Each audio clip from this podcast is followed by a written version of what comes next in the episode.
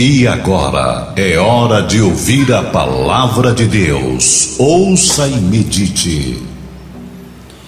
A palavra de Deus nos fala no Evangelho segundo São Mateus, capítulo 18, a partir do versículo 15. Se teu irmão pecar, vai arguí-lo entre ti e ele só. Se ele te ouvir, ganhaste o teu irmão. Se, porém, não te ouvir, toma ainda contigo uma ou duas pessoas, para que, pelo depoimento de duas ou três testemunhas, toda palavra se estabeleça. E se ele não os atender, dize-o à igreja. E se recusar ouvir também a igreja, considera-o como um gentil e publicano. Na verdade vos digo que tudo o que ligardes na terra terá sido ligado nos céus, e tudo o que desligardes na terra terá sido desligado nos céus. Em verdade também vos digo que, se dois dentre vós sobre a terra concordarem a respeito de qualquer coisa que porventura pedirem, ser-lhe-á concedido por meu Pai que está nos céus. Porque onde estiverem dois ou três reunidos em meu nome, ali estarei no meio deles. Meu querido amigo, meu irmão, este texto ele nos ensina alguns comportamentos. E a palavra de Deus, que é a lâmpada para os nossos pés, porque, como nós observamos aqui na leitura de Mateus 18, a partir do versículo 15,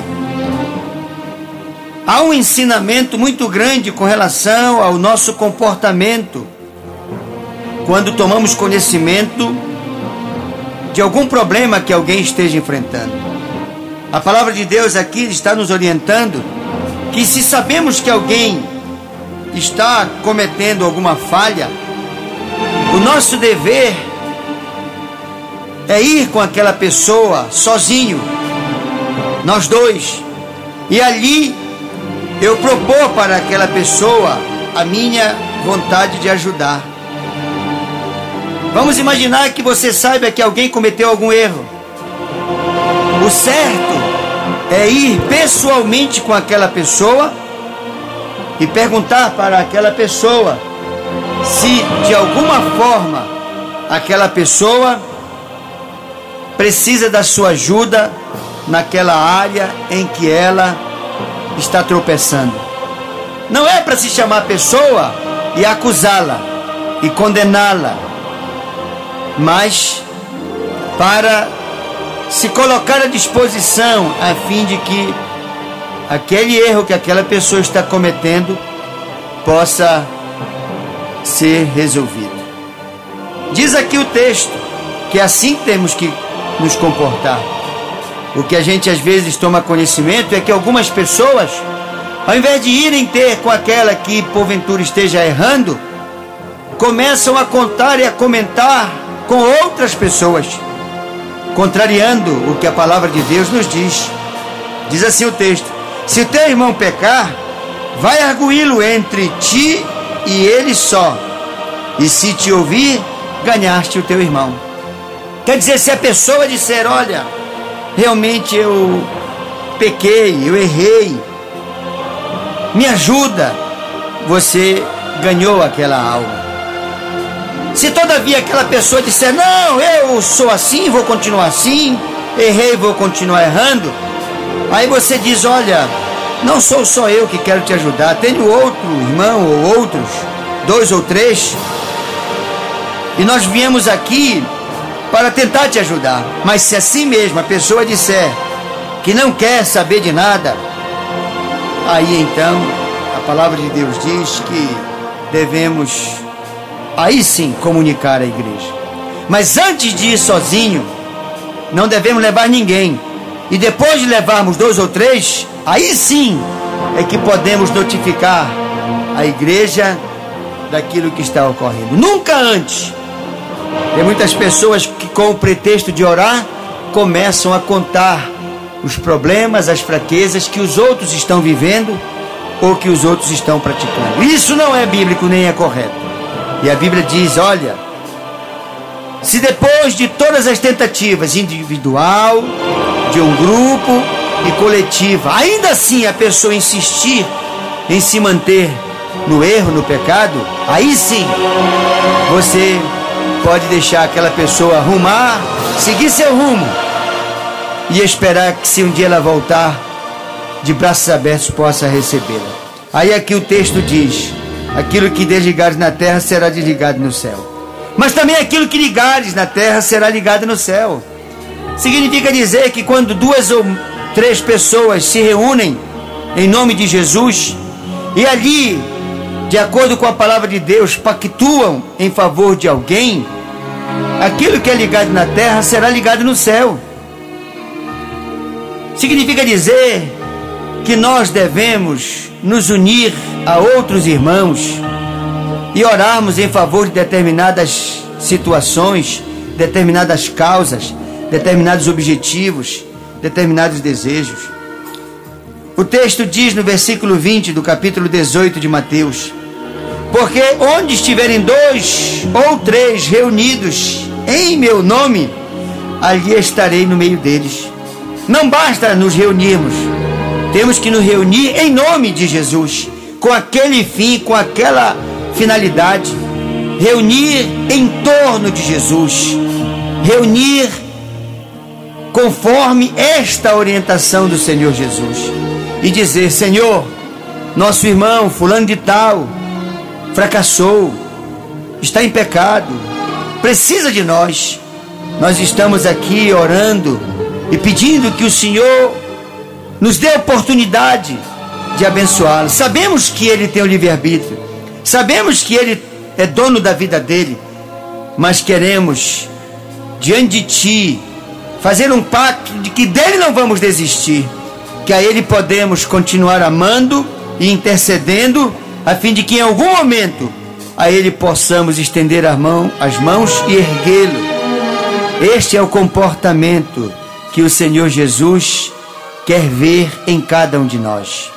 Não a condenação, não apenas ridicularizarmos alguém falando para os outros a respeito do erro que aquele ou aquela pessoa está cometendo. O papel de um cristão é sempre o de oportunizar ao fraco, ao que cai, ao que peca, a oportunidade de se levantar, de se reerguer. Porque hoje nós podemos estar estendendo a mão para uma pessoa. Quem sabe amanhã não será esta pessoa que estará estendendo a mão para nós ou para um dos nossos. O amor, como diz aqui o texto, ele cobre multidões de pecados. Quando nós, com muita mansidão, com muita brandura, chegamos com alguém e nos dispomos a ajudar aquela pessoa que está em pecado, não precisamos chegar lá e já acusar aquela pessoa. É melhor dizer: olha, se você precisar de nós, das nossas orações, do nosso ombro, do nosso apoio para que tu superes esse momento difícil, porque qualquer pessoa que cai está num momento difícil. Aquele que caiu, como Maria Madalena, já não precisa de apedrejadores, precisa de mãos estendidas, não mãos para aplaudi-lo, mas mãos estendidas para ajudá-lo a reerguer. Claro, se ele quiser. Se ele quiser, depois da palavra a ele comunicada, aí ele decide. Se ele decidir que quer a nossa ajuda, que quer a nossa oração, então temos que novamente adotá-los e apoiá-lo para que, em se erguendo, volte a caminhar nos caminhos do Senhor Jesus. A palavra de Deus, ela nos fala a respeito deste comportamento. Nunca fale nem comente das falhas dos outros na ausência. Veja que o texto aqui é claro. Ele diz: se o teu irmão pecar, vai arguí-lo entre ti e ele só. Quando alguém fala da falha do outro para os outros, esta pessoa também está errando. É como aqueles apedrejadores de Maria Madalena, que ao invés de estenderem a mão para avaliar a possibilidade de um arrependimento e uma reconciliação dela com Deus, não! Já foram com a execução sumária. Mal eles sabiam que Jesus conhecia o pecado oculto deles. Eles estavam evidenciando o pecado de Maria Madalena, mas eles estavam em pecado. Só que o pecado deles ainda não vinha à tona. Mas o Senhor, que conhece tudo e todos, logo os desmascarou. Meu irmão, não atire pedra em quem caiu ou em quem está caindo. Quem está caindo, já está caindo. Quem caiu, já caiu. O que precisa é de uma mão para estender e erguer novamente. A Bíblia diz: Deus não tem prazer na morte do ímpio, Deus não tem prazer na queda do justo. E como instrumentos de Deus, abençoadores, nosso papel nesta sociedade é socorrer o aflito, é orar pelo enfermo, é restaurar o viciado, aquele que está aprisionado não podemos desistir das pessoas que erraram e que pecaram. Muitas das vezes, aquela pessoa que é dura em condenar, quando é o filho dela que está sendo condenado, aí ela quer que aquele filho seja anistiado, que a misericórdia o alcance.